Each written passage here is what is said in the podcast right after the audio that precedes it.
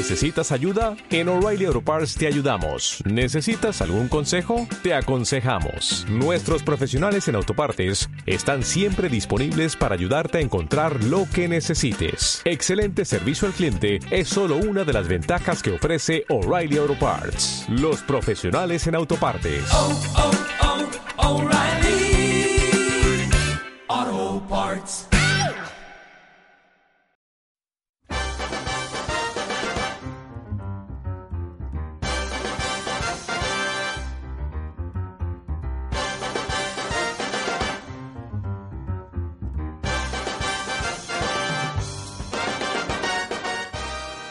Saludos y buenas tardes. Con nuestro agradecimiento para todos aquellos que nos seguisteis en el estreno de la semana pasada, os damos la bienvenida al segundo podcast de Habla de Cine.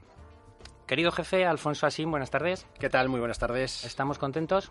Muy satisfechos. Yo creo que, bueno, las voces que así nos llegan de nuestros de nuestra audiencia, pues así nos dicen, nos animan a seguir, así que aquí estamos, el segundo programa. Luis Arrechea, buenas tardes, estamos Buenas- contentos porque está el jefe contento. Eh, estamos muy contentos. Buenas tardes, Santiago Abad, Alfonso. ¿Qué tal? Y feliz y contento de estar en este, esta segunda semana. A ver qué tal. Pues con José Luis en los controles arrancamos con los estrenos de la semana.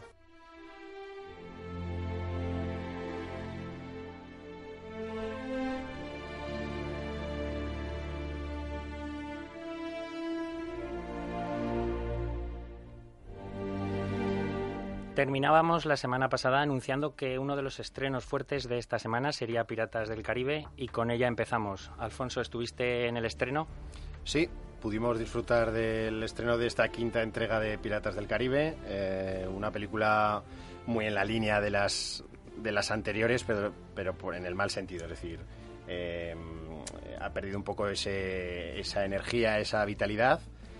Y aquí, en cierta manera, sí que la pretende recuperar. La historia, pues, eh, tenemos siempre una venganza de algún pirata que aparece por ahí por las profundidades del océano.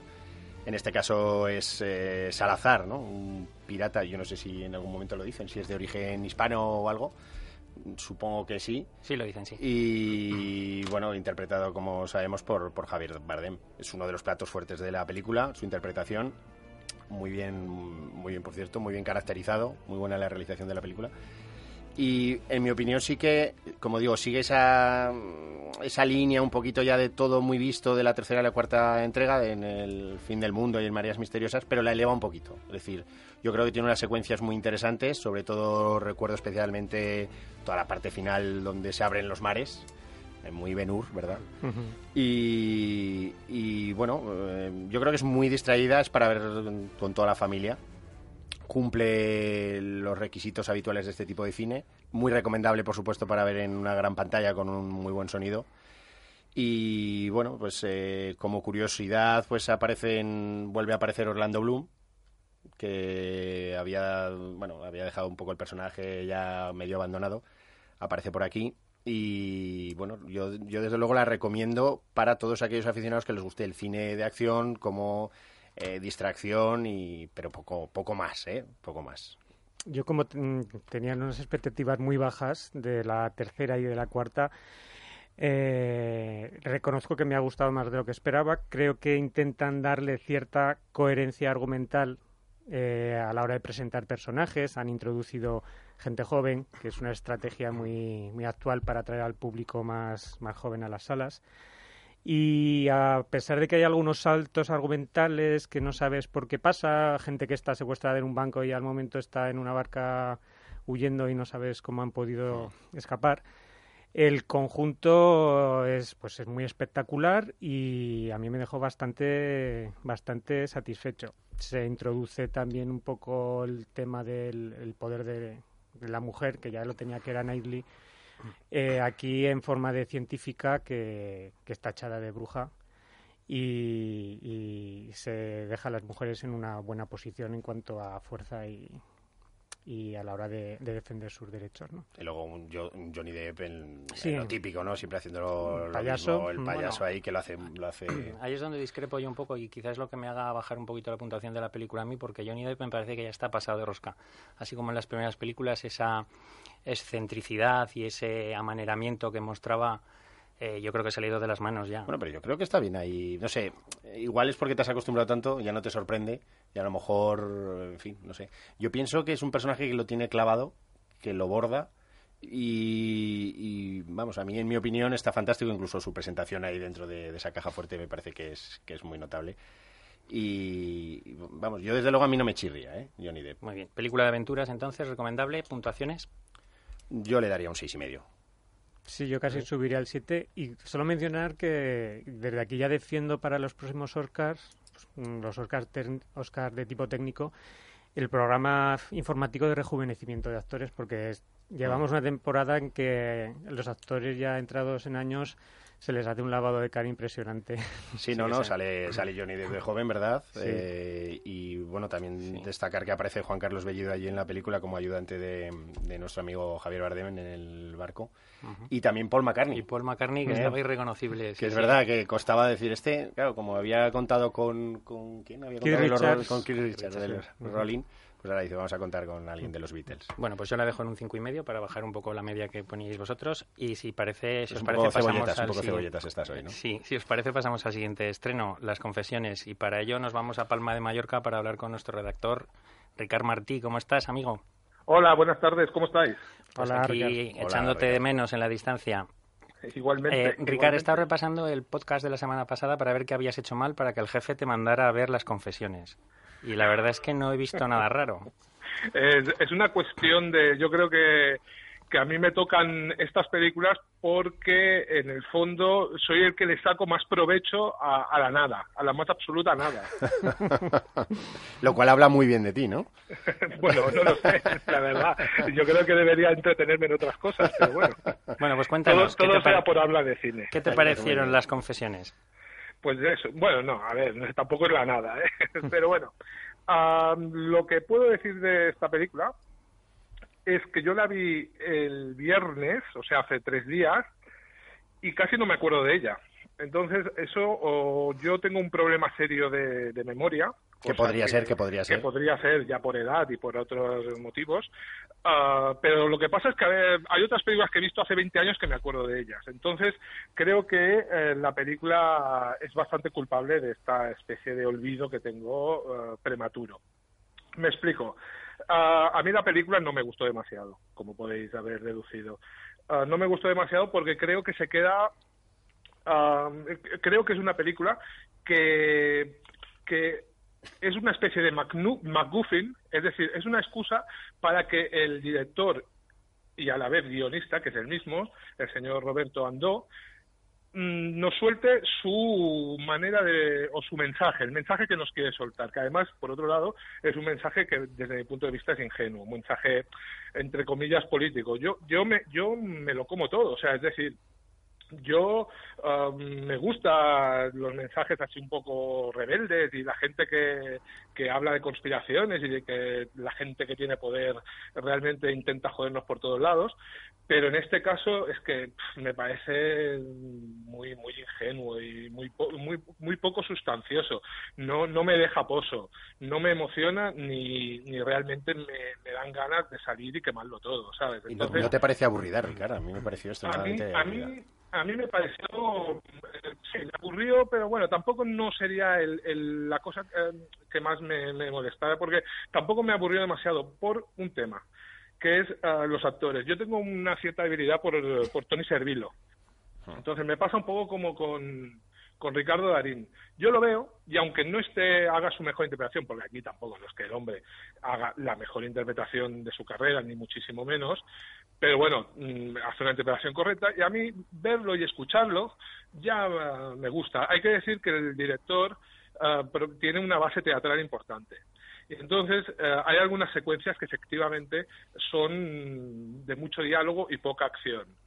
Y a mí ya me va bien escuchar actores como Tony Servilo, como el francés eh, este, Daniel Otey. Daniel Otey, incluso el, otro italiano, Pier Francesco Famino. Yo la vi en versión original y cuando hablan en su, en su lengua propia cada uno, ah. me gusta mucho cuando los oigo hablar en otro idioma, yo no es que sea experto en, idiomas, pero no sé por qué noto algo raro. Noto algo raro cuando Servilo habla en inglés, cuando cuando eh, Francesco Francesco Fabino habla en inglés, cuando el otro también y, y me gusta más cuando hablan en su idioma, pero bueno, eso es un poco una manía personal.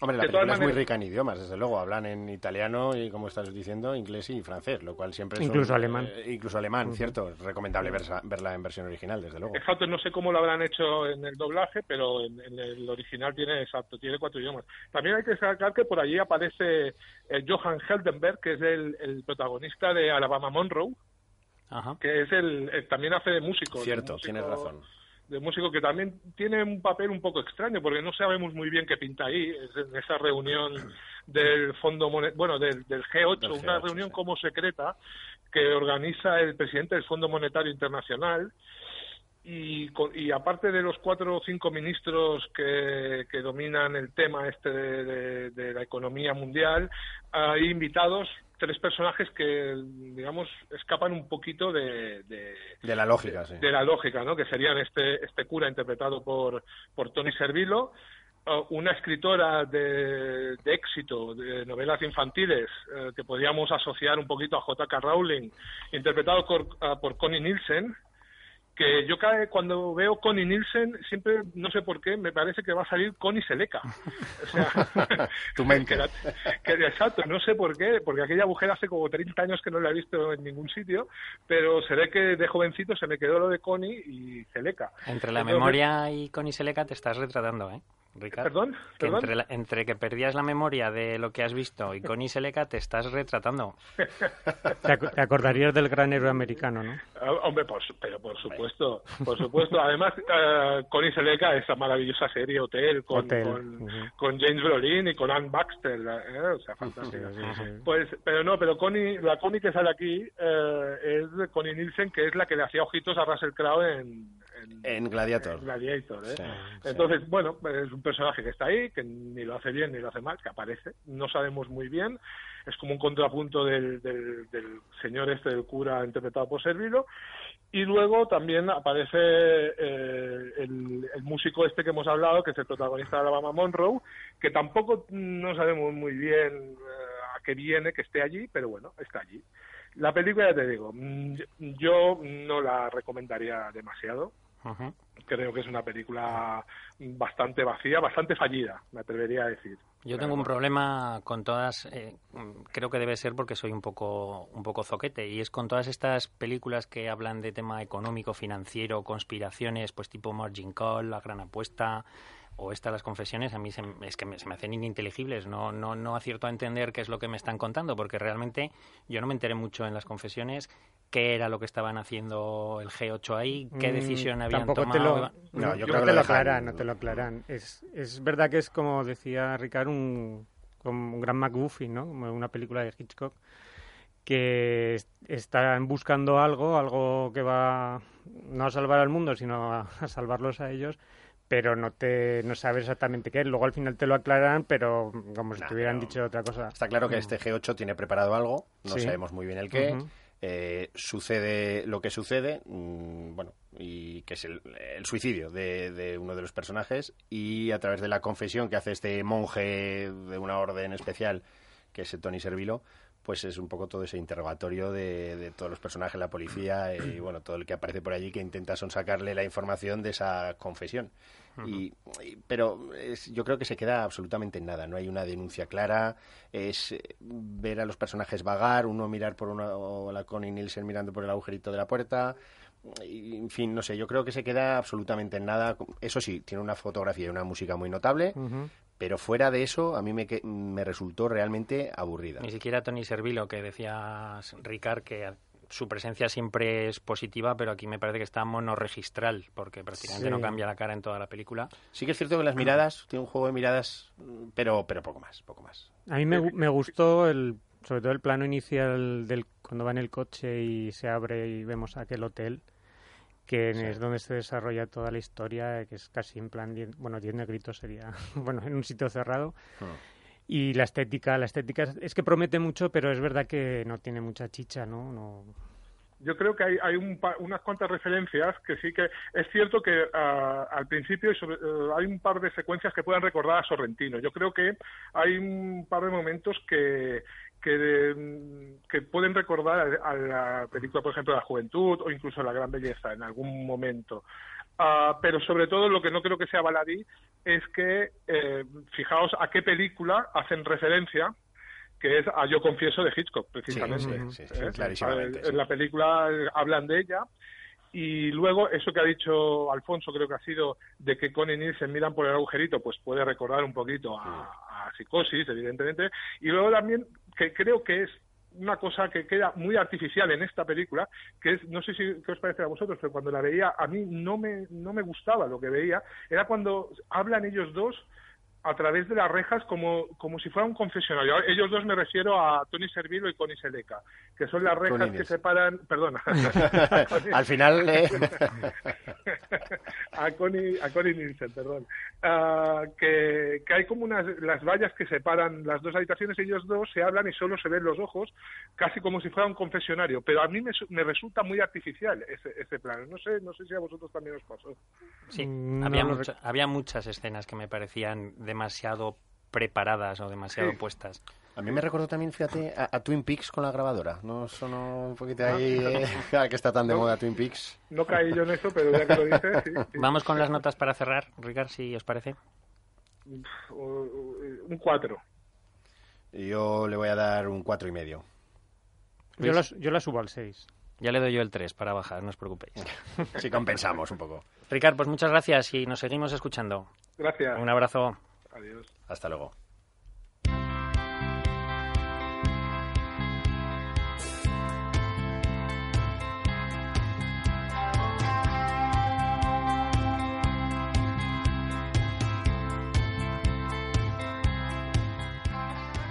Otro de los estrenos de esta semana era Wilson y Luis fue nuestro reportero en la sala.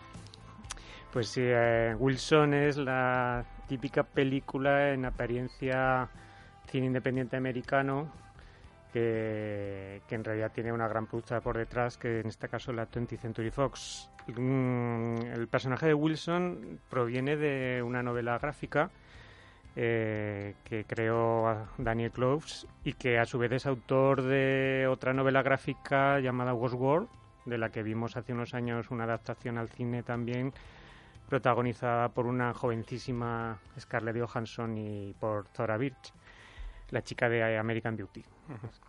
Eh, mm, la adaptación al, al cine la, la ha hecho Craig Johnson y bueno, cuenta la historia de un tipo más que corriente, de nombre Wilson, casi un cuarentón, que vive solo en compañía de su perro, de su perra en este caso, mm, tiene poca vida social, pero él asimismo se considera una que tiene un cierto don de gentes. Dice que, que tiene la capacidad de entablar conversaciones con cualquier persona, ¿no? De llegar a cualquier persona con solamente con, pues, hablando con ella.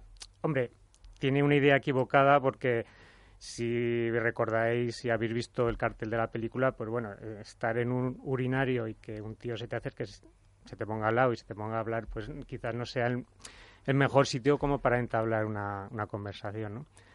Entonces, bueno, pues es un tipo especial y a raíz del suceso de la muerte de su padre, pues se ve, mm, se siente solo y, empieza a intentar reorganizar su vida y, tira, de, tira de su pasado para, para intentar eh, volver a tener relaciones con, con su exmujer. En, en, principio la película plantea un personaje que podría ser atractivo, pues un, un tío que, que va un poco a su bola, que que reniega un poco de las nuevas tecnologías, pues critica a la gente que, que, está con el móvil. Es más, en algún momento, y un poco parafraseando a John Lennon, pues viene a decir eso de que la vida es eso que pasa a, tu lado cuando estás mirando una pantalla de móvil, ¿no? Y, y, tiene, tiene esa particular manera de relacionarse con la gente, pero, pero claro, eh, en realidad es un, tío bastante... Eh, pues un tipo bastante desagradable, es egoísta, es, es muy bocazas, porque dice como la gente mayor, lo primero que se le pasa por la, por la cabeza. Entonces, pues eso le, le genera cierta, cierta soledad ¿no? en, su, en su mundo. ¿Es un poco cebolletas igual también como Santiago o, no? Mm, bueno, sí, o Mr. Magoo, bueno, no sé. El caso es que el problema de la película es que rápidamente al, al cuarto de hora ya se mete en una trama de tipo familiar y yo creo que deberían haber desarrollado un poquito más el personaje de Wilson, de manera que tú puedas quererlo, odiarlo, comprenderlo, empatizar de alguna manera. A mí mm, no me sucedió ninguna de estas situaciones y, no llegué a, cogerle cariño. Entonces, eh, me dio la sensación de que la historia era un poco endeble. Para colmo, en la último tercio, como ocurre con casi todo el cine americano, se vuelve ñoño. Que es cuando dices, bueno, aquí han querido arriesgar y cuando llega el final, que es la hora de satisfacer al espectador medio, pues dices, bueno, me voy a, me voy a frenar un poquito, ¿no? Así que la película se ve, sobre todo en su primera mitad, y luego la verdad es que se pierde bastante, bastante el interés. Es interesante porque habla, aparte de Wilson, eh, el resto, muchos de los personajes que salen, pues son parecidos, pues, por el manifiesto del aislamiento y la soledad del de la gente ¿no? que, que busca con desesperación entablar relaciones afectivas. ¿no? Eh, al frente de, de, este personaje pues está Woody, Woody Harrelson de que bueno que ha llovido mucho desde aquel personaje de Cheers, que veíamos de, de jóvenes clásico que de pronto se lanzó al cine haciendo personajes como Larry Flynn o Asesinos Natos que, que, que rompió radicalmente con su imagen y que yo creo que en la actualidad es un secundario de lujo que igual se maneja en las sagas de Los Juegos del Hambre o en la próxima de eh, El Planeta de los Simios, que se estrena en julio, como en cine independiente o en serie de televisión como... Es un actor con carisma. Que, sí, ahora no me sale la, eh, la que hizo con con Matthew McConaughey, que ahora no... Ah, sí, True Detective. True Detective, efectivamente.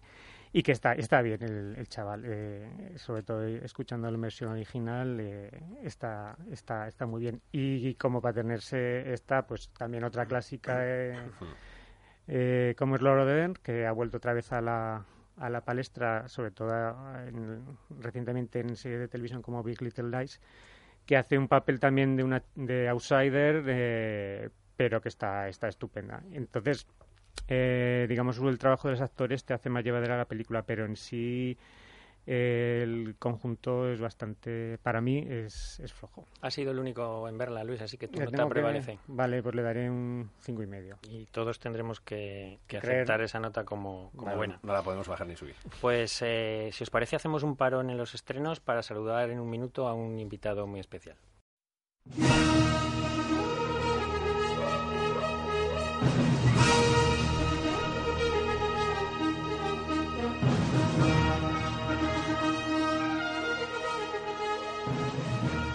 La Claqueta es un programa de cine que pretende llegar a todos los públicos sabedor de que el séptimo arte no es patrimonio exclusivo de unos pocos y de que hay producción para todos los gustos. Empezó en cadena catalana y desde hace unos años emite a nivel nacional en Radio Marca. La Claqueta recibió el premio de la Asociación de Periodistas de Prensa, Radio y Televisión al cumplir los 20 años y el micrófono de plata Pepe Nieves al cumplir los 30 este año, 2017, cumplirá 35 años en antena y en Habla de Cine tenemos a su director y presentador, Pepe Nieves, al que queremos felicitar por esa envidiable carrera profesional. Pepe, en este nuestro segundo podcast, bendíganos, Padre. Bueno, eh, primero es un placer, eh, Santi, y todos los que te acompañan, charlar con vosotros. Y para mí siempre ha sido un placer eh, poder estar en programas eh, de radio, eh, tanto veteranos como noveles, que vayan apareciendo y que tengan ganas, sobre todo, de, disfrutar de la radio y de hablar de cine. Muy bien, nosotros podríamos hablar de estrenos, podríamos hablar de películas, pero Pepe, lo que nos apetece es que nos cuentes anécdotas, que nos cuentes un poco alguna experiencia de estos 35 años al pie del cañón. Eh, bueno, es que son, muchas. Eh, no sé por dónde quieres que comience, eh, pero 35 años han dado para, sobre todo, mm, y para mí lo más importante, tejer un montón de amistades, de, gente que he ido conociendo a lo largo y ancho de esta profesión y que no solamente la gente, evidentemente, del mundo del cine, eh, los profesionales eh, que, vienen muy a menudo con su película bajo el brazo para charlar de ella, eh, pero sino fundamentalmente con los oyentes y a través de los oyentes también con muchos compañeros de radio. Muchos de ellos comenzaron como oyente y después consiguieron hacerse un hueco bien en las ondas o bien en un diario o en una revista de cine y, dedicarse a esta mm, maravillosa eh, profesión que ya es increíble que esto de hablar de, de, cine sea una profesión y todo y vivas de ello eh, pues eh, eso es lo para mí lo más importante todas esas amistades que se van tejiendo a lo largo y ancho de, este país y a lo largo y ancho de, esos años, ¿no? que cada vez que lo pienso me, entra vértigo ya. la, profesión, Pepe, no tiene ya nada que ver lo que es ahora y lo que son las emisiones con lo que era hace 35 años? Nada, eh, hace 35 años eh, había primero eh, menos emisoras en este país, habían sobre todo cinco grandes emisoras, cinco grandes cadenas y después habían algunas emisoras locales pequeñas y evidentemente en ese sentido también a nivel de revistas de cine, eh, de televisiones, solo habían dos, eh, y como mucho, cuando empezamos nosotros empezó TV3 me parece, si no recuerdo mal, el mismo, el mismo año. Eh, por lo cual tampoco esta profesión era, eran tanta gente no trabajando y, y, hablando de cine y ahora es todo lo contrario afortunadamente también porque en el fondo en la variedad está el gusto no y hay maneras de hacer muy diversas de, y son muchos los profesionales que ahora, por ejemplo, acuden a los pases de prensa, que hablan de cine. Son muchísimas las emisoras eh, de radio, ya no solo la radio convencional, sino como vosotros a través de los podcasts y que uno se los puede bajar en cualquier momento. No tiene nada que ver. En aquella época yo sé y todavía me lo explican oyentes veteranos eh, de esa época tienen todavía cassettes grabados de la claqueta. Cuando, cuando tenían que marcharse, dejaban el, el, en el radiocassette, dejaban el cassette grabando a lo mejor media hora antes de que empezara el programa, porque claro, no lo podían programar, en aquella época no se programaban esos aparatos. Había que dejarlo grabando y cuando volvían a casa lo, lo paraban si no se había parado el solo para poder oír el, programa. No había otra manera de escucharlo si no era en directo eh, en, la, en, la, versión eh, radiofónica ¿no? del momento, no había podcast, no, no, no podías ir a un aparato eh, a uno, de internet, a, una, una, web y, y, bajártelo como, como hoy ocurre. ¿no? Era, era otro mundo, con lo cual también tenía un valor increíble, increíble, ¿no? Mantener una fidelidad, en este caso, a un programa de radio. Claro. ¿Y cuál, y cuál ha sido tu secreto, Pepe, para aguantar 35 años? ¿Adaptarte a, a los cambios o, mantener una, una política y una personalidad muy propia que hace que la gente se vaya sumando a tu proyecto? Eh, yo pienso que fundamentalmente ser yo mismo, eh, intentar ser siempre sincero y, y hacer las cosas tal como creo que se deben hacer eh, con evidentemente teniendo en cuenta que en este mundo a lo largo de esos 35 años, como tú has dicho, eh, han cambiado mucho las maneras de trabajar, las formas de hacer radio, eh, han cambiado mucho también los públicos y sin perder nunca de vista que La Claqueta ha sido un programa que quiere hablar de cine para grandes mayorías. No queremos hablar de cine para minorías cinéfilas que a lo mejor solo van a festivales y solo van a ver eh, películas eh, de directores que después nunca llegan a la cartelera, ¿no?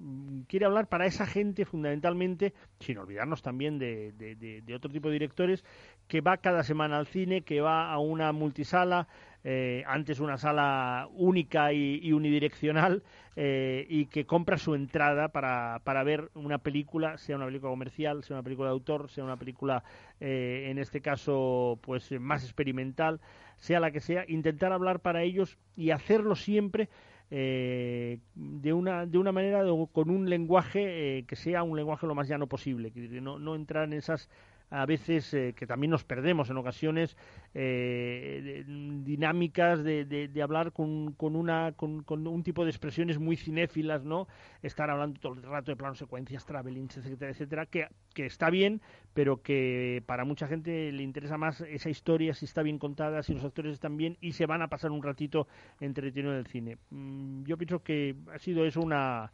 una línea eh, que he intentado de ella no salirme y siempre acordándonos eh, de que el cine no es solo el cine que se hace hoy en día, de que el cine son ya 100 años de historia, o más de 100 años de historia, y que el cine que tenemos hoy en día es grande, gracias a señores que eh, durante el cine mudo eh, hacían eh, esos, esas películas de un rollo de 10-15 minutos, que poco a poco eso se fue ampliando, que se incorporó el sonoro, que se incorporó el color, que poco a poco comenzaron a ampliarse las pantallas con el Cinemascope, los cineramas, los sensor roads, todo, en el fondo eso es, es cine y ha hecho y, han intentado como mínimo conseguir que, que el público siga yendo al cine, o como mínimo sigue habiendo cine, porque hoy en día tenemos que hablar más de ver cine que de ir al cine.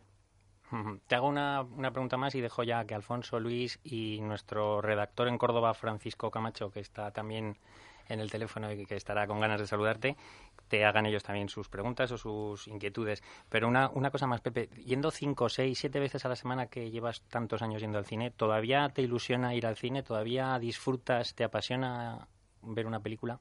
Eh, sí, con peros.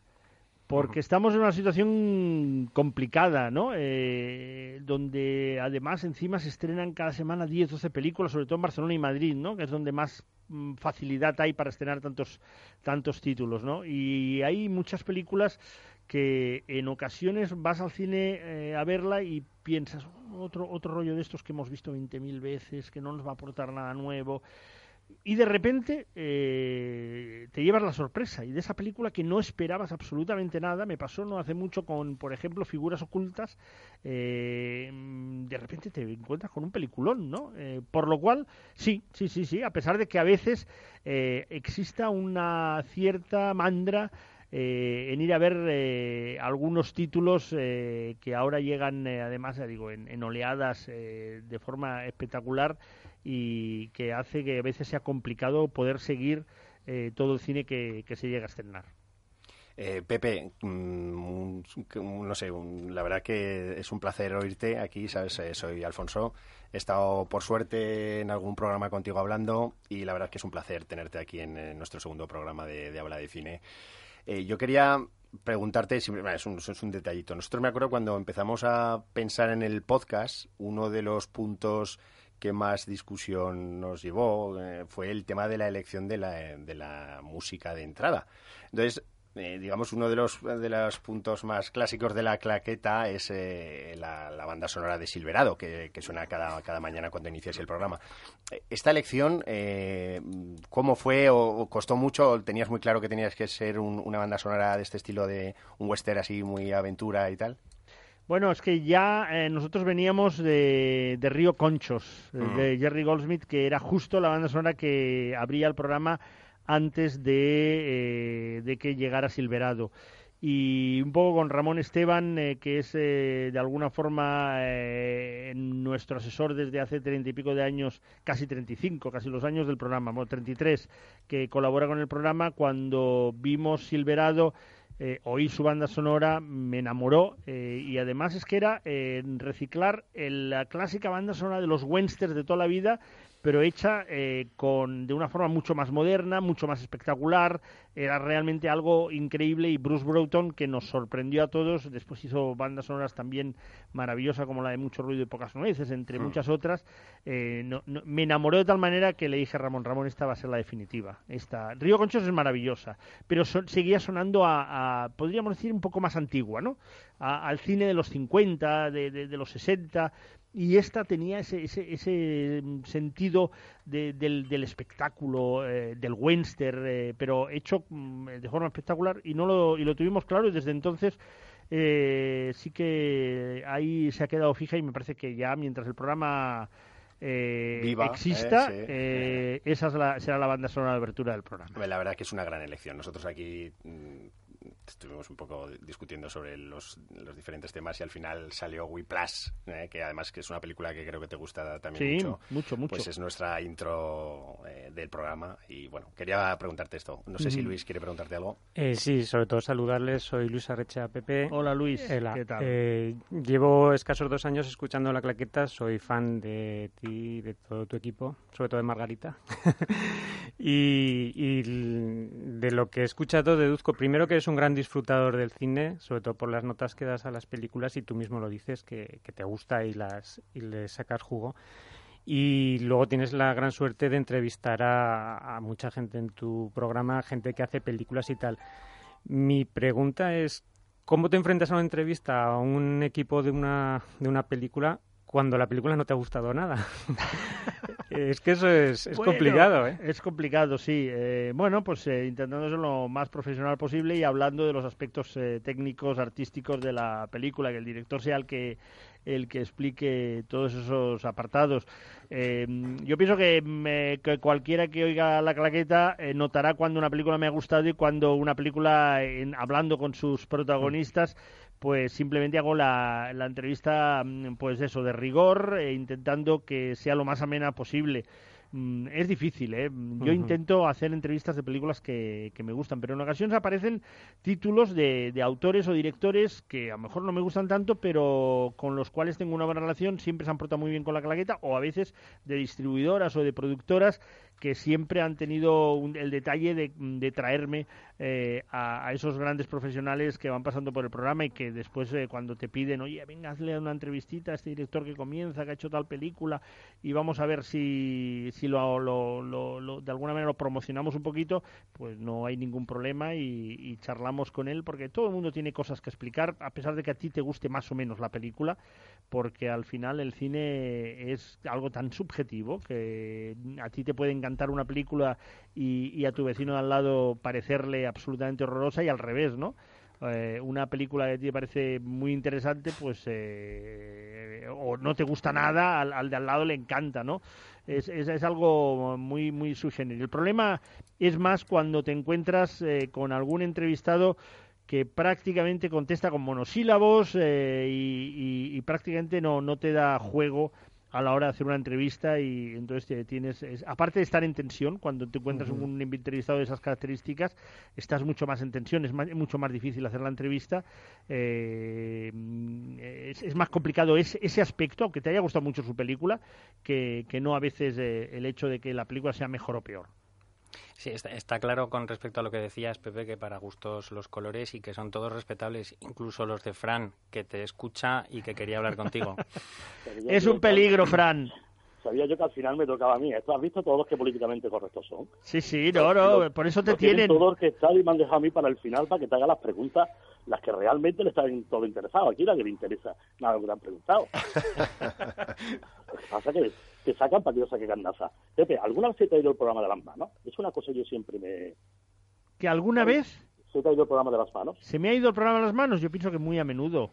Este no, sábado, pero... este sábado pasado, la primera hora, bueno, la, la primera hora del fin de semana, eh, fue un programa muy complicado, porque estaban todos con unas ganas de hablar absolutamente y con unas ganas de, de, de con un sentido del humor tan destroyer que fue hubo momentos en que, como decía en el en, en este caso en el Facebook de Oyencia Mis de la Claqueta, Margarita Araya, decía, habían tres o cuatro locutores hablando al mismo tiempo. Eh, sí, en ocasiones eh, pasa. No, eh, algo más serio, ¿no? Eh, algo más serio. Bueno, hay, hay momentos que eh, salidas uno de tono, salidas de tono que se vayan, en fin, no no no directores que se vayan no. No entiéndeme directores actores eh, algún participante sí saca, saca trapos sucios por favor. No no no no no no porque no no no no, no me gusta. no, la gente ha sido muy buena con la claqueta y, y se ha portado sí, muy bien. sí, yo diría más estamos... que las culpas son mías que no de ellos. Ay, qué políticamente correcto. No, yo diría, la, por ejemplo, eh, eh, dentro de esa historia, eh, uno recuerda todavía un año eh, que Margarita estaba enviada especial en San Sebastián y aparece por el teatro, no, por, por, el, por el hotel, eh, me parece que es Victoria Eugenia, el que está al lado de... No, el Victoria Eugenia es el... Infanta Cristina. El Infanta Cristina, exacto. Aparece Pedro Almodóvar. Ella, en aquella época, Pedro presidente hablaba sin problema, había, eh, le habíamos hecho varias entrevistas en la claqueta eh, en aquel momento y nos conocía bastante. Y no sé por qué teníamos aquí...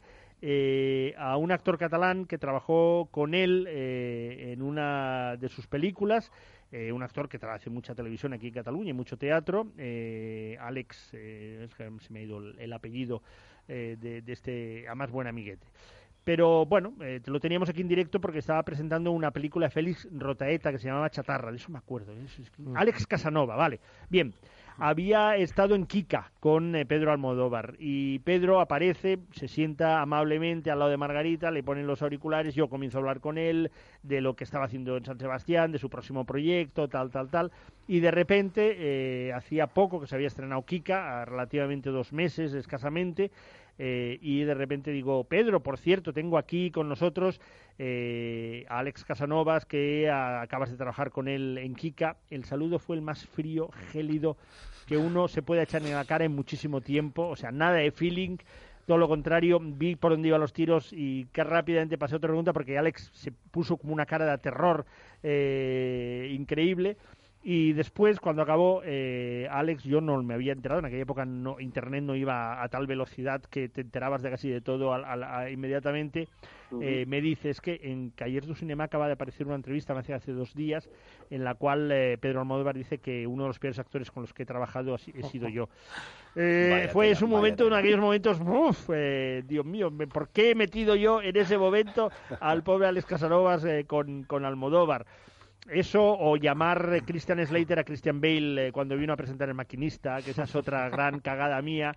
En el momento que empezamos la entrevista, él se quedó, sonrió. Eh, por eso que Christian Bale tiene fama de ser eh, bastante cabroncete. Dicen eh, estaba Parera conmigo que hacía traductor y fue Parera quien eh, eh, arregló el tema cuando hizo la traducción le dijo correctamente el nombre pero claro él vio que había le había llamado Christian Slater es aquellos momentos en que tú comienzas a hacer la entrevista y se te va al santo al cielo directamente. Muy bien. Y uno uno de estos de estos chavales que van empezando y que tienen a venir al, programa se llama por, por, un, por un casual J. Bayona. Ay, bueno, la historia de J es, eh, es una historia para, mí que además yo eh, no la explico porque me parece que soy muy pesado y, parezca que de alguna manera u otra a mí me gusta mucho el cine JA porque es eh, amiguete y, oyente y, todo lo contrario, me gusta porque es muy bueno el cine JA además de, de ser buen amigo. Bueno, J mm, con 15 o 16 años eh, llamaba los sábados por la tarde cuando hacíamos el programa para dar sus claquetas, lo que había visto en el cine, opinar, entrar en debates, en tertulias y venía eh, muy a menudo a vernos aquí en directo. Habíamos organizado alguna tertulia, por ejemplo, sobre Corazón Salvaje, me acuerdo un día con Ángel Sala aquí, con JA también, que la había ido a ver, eh, con Edmond, eh, que en aquel momento llamó analfabetos cinematográficos a todos los que le gustaba la película, él en su línea, como siempre. muy Edmond, muy Edmond. Sí, muy Edmond. Y, bueno, J cuando hizo su primer eh, corto, Mis vacaciones, pues vino con su VHS, nos lo trajo para que lo viéramos. Evidentemente, inmediatamente después de verlo hubo ya la primera entrevista, ya no como oyente, sino como director. Y después, poco tiempo después, eh, llegó el hombre esponja y también en la misma operativa. Y en ese VHS que yo todavía guardo y conservo, lo que pasa que no tengo aparato para verlo porque ya no tengo VHS, había el hombre esponja, estaba después el, eh, mis, mis, vacaciones y después videoclips que había él hecho para OBK, para Camela, para un montón de gente, con lo cual era, era un incunable de todo el primer trabajo de, del bueno de JA. Esa cinta vale millones ahora, Pepe. Sí, y tengo que buscarla porque no sé dónde está. Eh, pero claro, es que además no la puedo ver porque no, no tengo ya aparato de, de esas características. Y desde entonces. Ya no, pregunto más que me estás santificando patadas por debajo de la mesa. Ah, me, llega a 800 kilómetros la pierna para darle, para darle a Fran.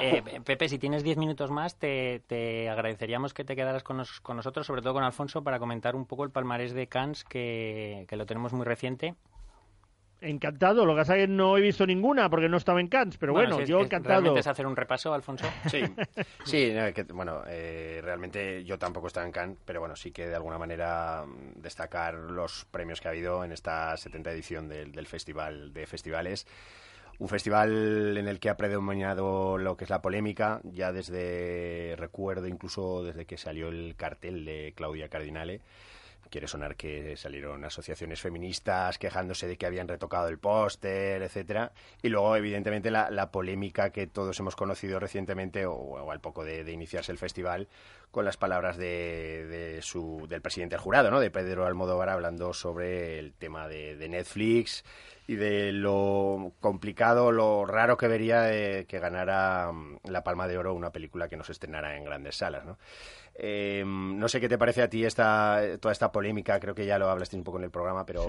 Bueno, eh, a ver, eh, yo pienso que hay, hay por un lado eh, un, bueno, una melancolía por las salas de cine, una, unas ganas de, de, mantenerlas a costa a toda costa, porque todos hemos disfrutado del cine, sobre todo, y seguimos disfrutándolo en, en el lugar donde mejor se ve, que es en una sala cerrada, oscura, eh, donde no puedes hacer otra cosa que sea simplemente mirar eh, una o ver una película. Y evidentemente eso es un mundo idílico que lamentablemente está cambiando y está cambiando porque eh, las salas de cine parece que van abocadas solo a los grandes blockbusters y después a las producciones posiblemente más experimentales, más en este caso independientes, más pequeñas, eh, pero donde donde haya como mínimo más innovación, ¿no? Y ese otro cine, ese cine eh, diríamos mediano que hasta hace unos años eh, pues ocupaba gran parte de las carteleras y que de repente habían películas como Full Monty que nadie sabía nada de ellas y se convertían en un mega hit increíble, un sleeper absolutamente brutal, pues eso está desapareciendo y va directo a las plataformas digitales, eh, a, Netflix, eh, a Wacky, a, a Filming, etcétera, etcétera. Con lo cual sí que es verdad que de alguna manera u otra la manera de ver el cine está cambiando mm, y que eh, sí que es verdad que Cannes quiere preservar por encima de todo porque el cine se ha hecho para ser visto en salas de cine y quieren como mínimo que en su festival, y a mí me parece muy legítimo, eh, las películas que se presenten se puedan ver todavía en salas de cine, además de que después tengan otros, otras ventanas donde se van a ver posteriormente, ¿no? Y me parece bien que se limite en ese sentido, lo que pasa que Pedro ahí supongo, después lo rectificó, ¿no? Sí. Eh, en este caso hizo un comentario no muy afortunado en referente a Netflix y muchos cineastas están filmando bien sea series, bien sea películas. Eh, este fin de semana ha llegado a Netflix una película con Brad Pitt de protagonista que no se estrenó en cine, que es Máquina de Guerra, ¿no? Yo he visto la mitad, no he podido ver más, pero em, em, es una película francamente interesante, ¿no? Y ha llegado solo a Netflix, con lo cual al final a lo mejor eh, Pedro Almodóvar cuando no pueda producir películas para cine mm, tiene que acabar haciendo como Woody Allen una serie para una plataforma, ¿no? Eh, es, complicado, es difícil. Igual tiene que tragarse sus palabras. Claro, claro. No, ya al día siguiente pidió disculpas y dijo que no se le había entendido bien y todo aquello, ¿no? Bueno, además Will Smith enseguida le echó la mano por encima, ¿no? Para decir, oye, que yo trabajo mucho con esta gente y, sobre todo dan dinero y hacen buenas películas y bueno. Sí, bueno, es que por ejemplo, a ver, Baz Luhrmann ha hecho una serie eh, en Netflix, eh, que me parece la primera temporada sobre todo es fantástica, se han gastado un dinero increíble, que es de Get Down. La segunda temporada está bien, pero se nota mucho que el presupuesto se ha reducido notablemente, entre otras cosas porque han introducido muchos eh, muchos momentos contando la historia con, con animación, para porque no había, supongo, mucha más pasta, pero que la serie aún así estaba muy bien, pero, pero ha costado, cada capítulo cuesta el triple o el cuádruple de lo que cuesta cualquier película de éxito española. Sí, es una barbaridad. Es una barbaridad, es, brutal. Aquí la semana pasada además hablábamos de Por 13 razones, la serie de Netflix. No sé si has podido ver también. Vi un par o tres de capítulos y, lo que vi me gustó y lo que pasa es que es una locura hoy en día. Hay tanto, ¿verdad?, que no podemos llegar a todo. Eh, intentar ver eh, todo el cine que llega. Eh, sobre todo mientras yo haga el programa, voy sí que voy a intentar como mínimo ver lo máximo de lo que se estrena cada semana. Y encima mantener un poco el, el tiempo libre que te queda, un poco activo el tema televisivo, que ahora es verdad que que la narración televisiva a nivel audiovisual es brutal, eh, la cantidad y la calidad ¿no? Eh, que hay y que hay series que me tienen enganchado, con lo cual eh, me gusta seguir esas series, pero también tengo que seguir otras como mínimo para comentarlas, ¿no? Para, para intervenir en, el, en, los espacios televisivos del programa. Bueno, eh, volviendo a lo que es Cannes, eh, el, presidente del jurado, como decíamos, era Pedro Almodóvar y le acompañaba desde nuestra adorada Jessica Chastain, eh, Will Smith, Marenade, directora de la gran película que, bueno, el se me ha olvidado el nombre, la película está alemana. Sí, bueno, gran película. Que a no todos que está os ha bien, gustado. que está bien. pero... a mí me parece desde luego fabulosa. Tony Herman. Tony Herman, exacto. eh, Parch and Walk también estaba por allí, Sorrentino, en fin. Y en cuanto al palmarés, por decir que The Square de Robert, eh, Robin Oslund, eh, la película sueca, eh, ha ganado la Palma de Oro. La película cuenta con Elizabeth Moss y Dominic West en el reparto y un poco por ubicar a quien es Ruben Oslund, pues decir que es el autor de Fuerza Mayor, eh, ese potente drama familiar que narraba la reacción del padre de familia cuando le viene una luz de nieve en una estación de esquí y que bueno, eh, particularmente me gustó bastante, esta fue del 2014. Ahí coincidimos, ahí coincidimos, una excelente película. y, que tiene momentos, explicando una historia muy convencional, tiene momentos que como mínimo intenta ser arriesgada, porque hay decisiones de los personajes eh, que como mínimo te, chocan, ¿no? Pero en, cambio te provocan, eh, en este caso, controversia, te provocan discusión, eh, y eso es bueno. Sí, no, desde luego. La, la película además gustó en Cannes, eh, fue el premio jurado en, la sección paralela a lo que se inserta en Regard en 2014 y además fue nominada al Globo en habla no inglés, o sea, es una película bastante interesante. Siguiendo un poco por, con el palmarés, pues eh, el 100, 120 Batmans per minute, y no sé cómo se lee exactamente en francés, es, ha tenido gran premio del jurado, es el tercer largometraje del francés Robin Campillo, y en el cual además hemos visto unas declaraciones de, Pedro Almodóvar emocionándose por lo que es la temática que trata.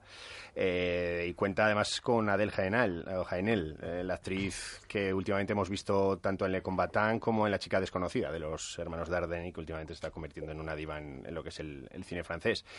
También eh, ha recibido el premio jurado Lobles de Andrei Vyagintsev, que es complicado de pronunciar, es el autor de Leviatán, todos seguro que conocemos y reconocemos la, gran película del 2014. Excelente, sí. Ganadora en Cannes, mejor guion en 2014 y nominada a Globo y Oscar eh, de habla no inglesa. Eh, también decir que Sofía Coppola ha ganado el premio a Mejor Dirección por La Seducción. Me parece que es la primera mujer que gana el premio a Mejor Director en Cannes, ¿eh? Correcto, correcto. Es un, la primera mujer que gana y es, bueno, la película es un drama romántico que aparece Colin Farrell, el fan y Nicole Kidman, Kristen Dunst. Colin Farrell haciendo Clint Eastwood. Sí, correcto. Claro, recuerden que es una película mítica de Clint Eastwood. no de, como director, sino como actor. El remake del seductor de Don Siegel, sí. Exacto, Don Siegel. Correcto. Luego, a mejor guion, tenemos aquí un reparto, ¿no? Porque tanto ha sido para Yorgos Lanzimos como de James Philippou por lo que es eh, la película que es un poco curioso el título, The Killing of a Sacred Deer, algo así como el asesinato del ciervo sagrado. Y que, bueno, pues una producción griega que, nos lleva a recordar esa interesante, cuando menos, película que, que fue Langosta eh, y que ha estado nominada al, al, mejor guion en, el Oscar, en los Oscars del 2016, por ejemplo, que también cuenta con Colin Farrell. Sí, y Nicole eh, Kidman. Y Nicole Kidman en, esta última, y Colin Farrell también en, Langosta. y en La Seducción. Eh, correcto, sí, sí. Y luego también el, el, guion también ha sido para la, la directora Lainey Ramsey, bueno, por la película You Were Never Really Here, que cuenta con Joaquín Phoenix, quien ha ganado a su vez también el, premio a Mejor Actor. Y bueno, para terminar sobre el palmarés, decir que Diane Kruger ha ganado el premio a Mejor Actriz por su papel en In the Faith, la última película del alemán de origen turno, turco Fatih Akin, del cual pues también hablamos eh, aquí la semana pasada con Goodbye Berlin. Y poco más. Sí que, bueno, mencionar quizás que, mm, que, nuestra querida Emma Suárez pues aparece en una de las películas premiadas en la, en la sección de Uncertain Regard con la mexicana Las hijas de Abril. No sé si, bueno, en Más Suárez últimamente se está prodigando mucho en también todo tipo de cine. Pues esperaremos ansiosos todos estos estrenos. Pepe, no te quitamos más tiempo. Te agradecemos muchísimo que, hayas estado con nosotros, que hayas compartido estos minutos, que nos hayas eh, trasladado tu experiencia y tus vivencias. Y me he reservado para el final una pregunta que sé que es un poco comprometedora, pero como hay confianza te la tengo que hacer. Si no quieres contestar, no contestes. Pero has hecho 35 años. ¿Tú crees que antes de cumplir los 50 veremos al Zaragoza en primera.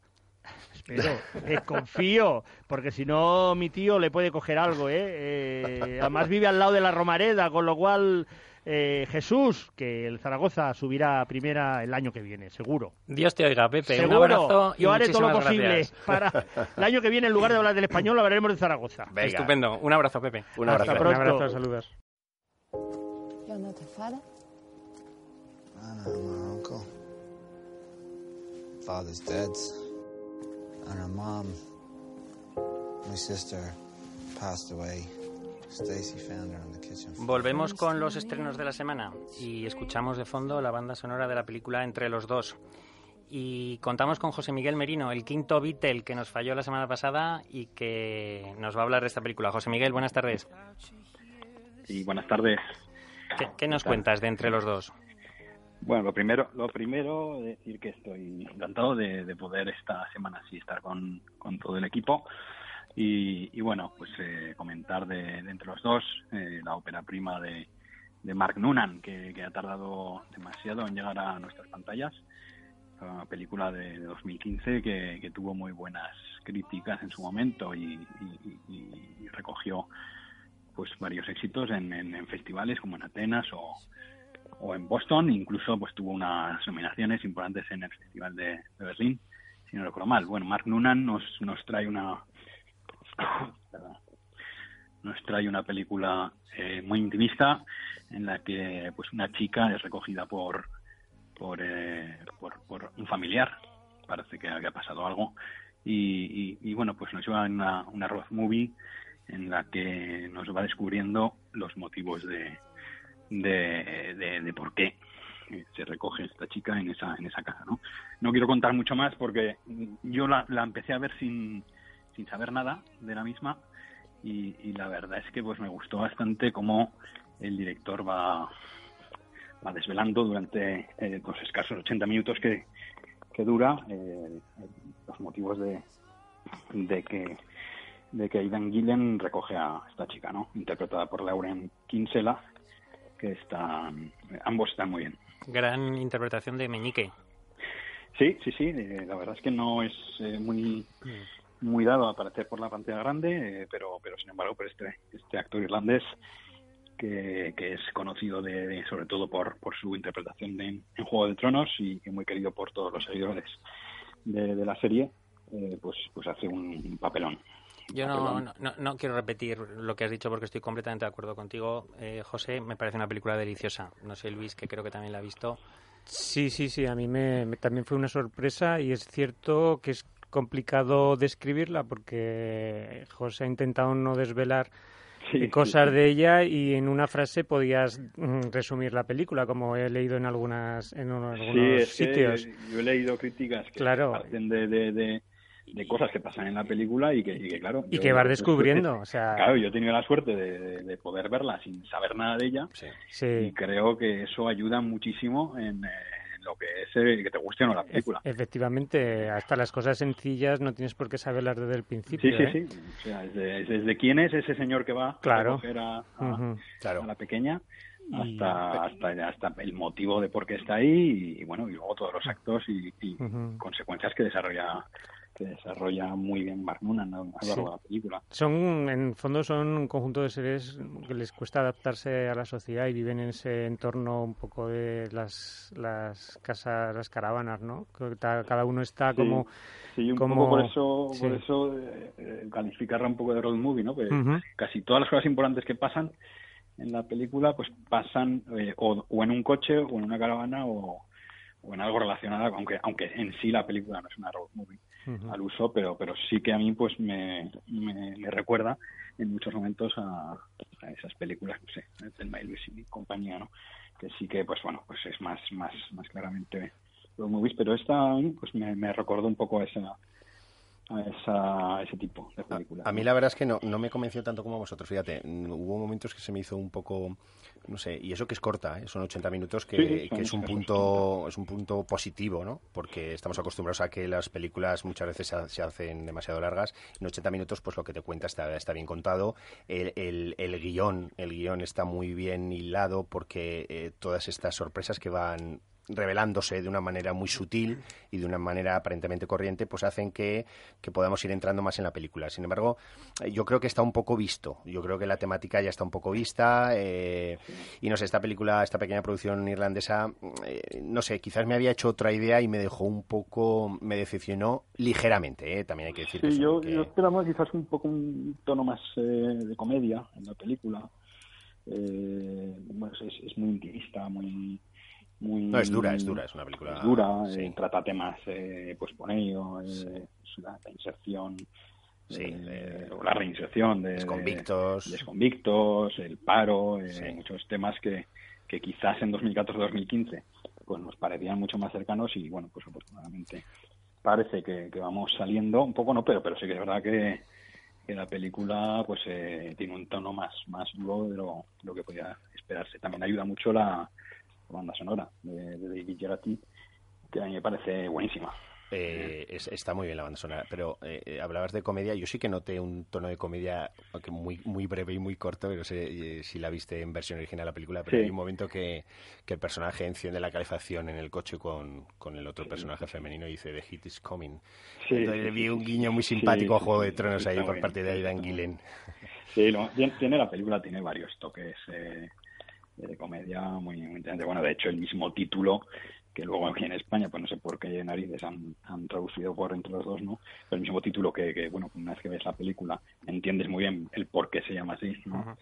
eh, bueno, pues, pues un, viene de un chiste, ¿no? Con lo cual, pues tiene, tiene un poco ese, ese, ese, cómico, ¿no? Vamos con las, con las notas. Ah, José, perdona, ¿ibas a decir algo más?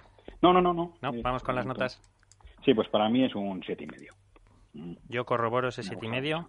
Mm, yo un 7.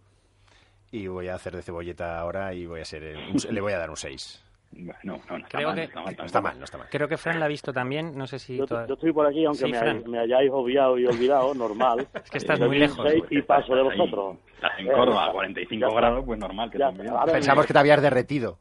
No, estoy en ello. O sea, ahora mismo mm, tengo un guante aguantando el teléfono porque ya no ya es imposible, ya, ya estoy sudando aquí que parece que me vaya a derretir. Bueno, ¿qué nota, qué nota le das, Fran? Imposible, un 6. Un 6. Bueno, para que no te, para que no te enfades con nosotros, eh, Fran, pasamos a hablar del siguiente estreno del que tú has sido el enviado especial. Me casé con un boludo. Siempre me traiciona la razón y me domina el corazón no sé luchar contra el amor. No sé. Siempre me voy a enamorar de quien de mí no se enamora. Y es por eso que mi alma llora.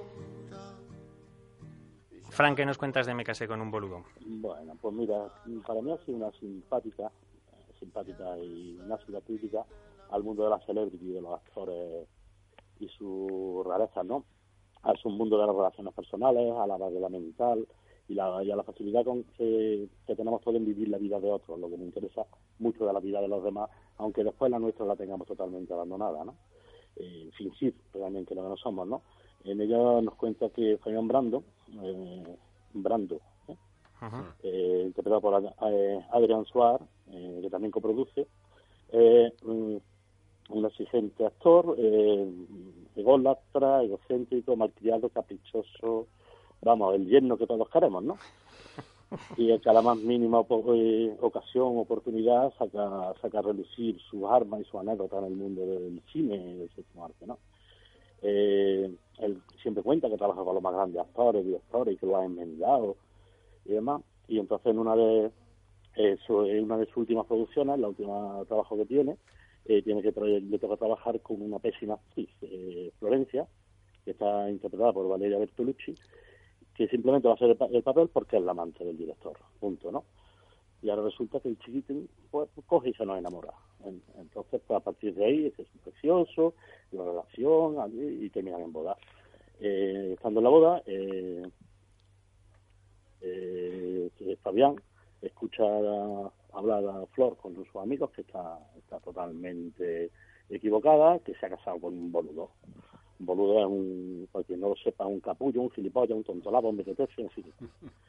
lo que ustedes quieran, yo pues alguien no sabe lo que es un boludo, hombre. Mm.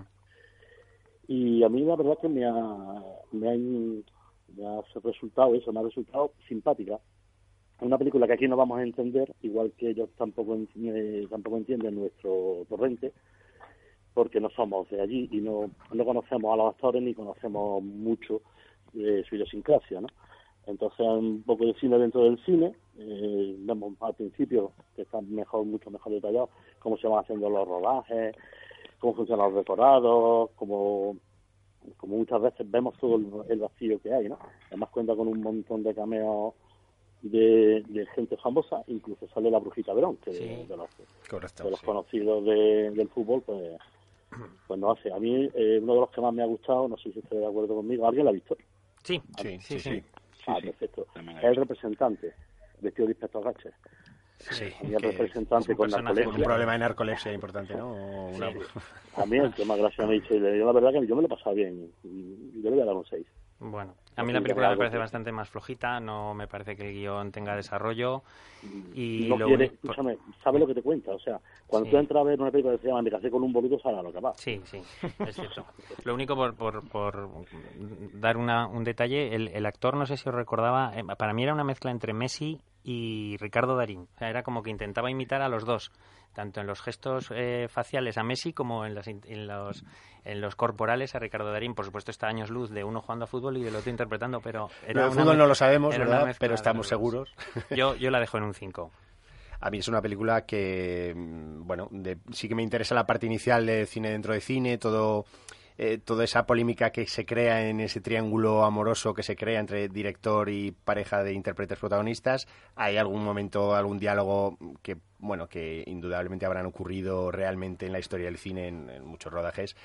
Y, y luego entra en un proceso más anodino, no genera realmente mucha mucha carcajada ni, ni siquiera demasiada sonrisa. Y, y en mi caso lo único que destacaría, y, pero quizás a lo mejor porque es un poco extravagante, es la interpretación femenina. O sea, a la actriz sí que me gusta porque pasa de, del llanto al enamoramiento, al cabreo, a la locura, en fin, me parece que, que es lo más destacable de la película. Además, eh, te has fijado en el detalle de que jamás sale, jamás la ponen guapa. Correcto. Siempre sale Jamás con unos sale. trajes, unos sale. vestidos un poquito extraños, Muy- hace muy- gestos muy mal feos, medio bizca, ¿verdad? O- Sí, sí, sí. O sea, eso está muy bien trabajado. O sea, para ser tan mala actriz, la verdad que aquí lo hace bien. Muy por bien. lo menos para mí. Yo le daría un 5 a la película. Pues Fran y José Miguel, los despedimos y nos quedamos dos minutos más en el estudio para hablar de los últimos estrenos. Gracias a los dos.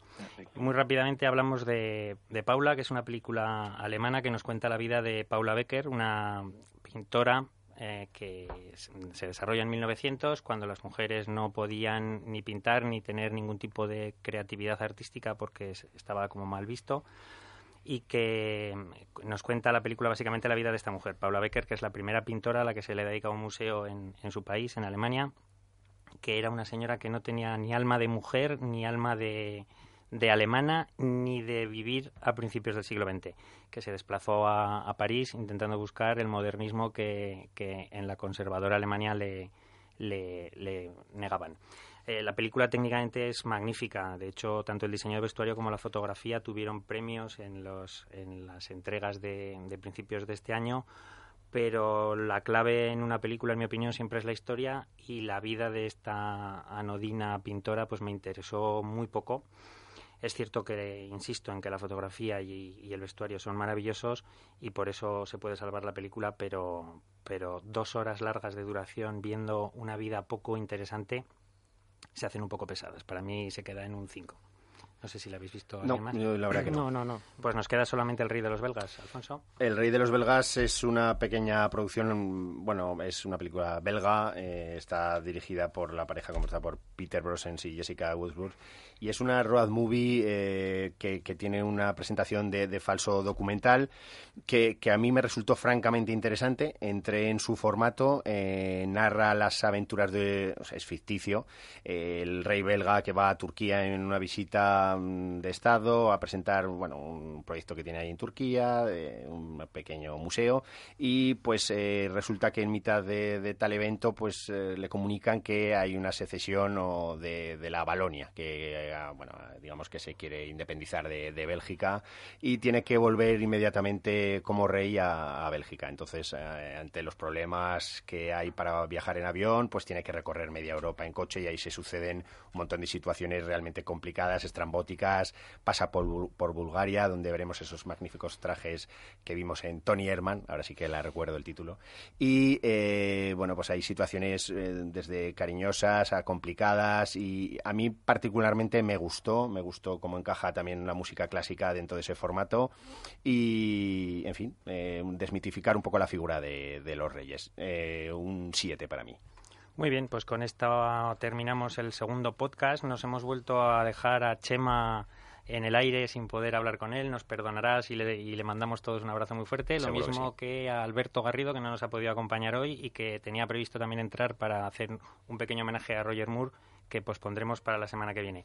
Nos despedimos con un tema musical de Chris Cornell, cantante y guitarrista de Soundgarden que falleció el pasado 17 de mayo.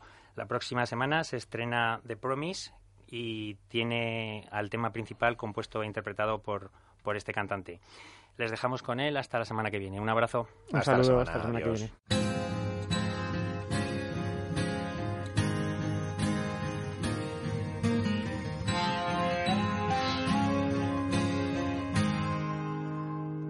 If I had nothing to my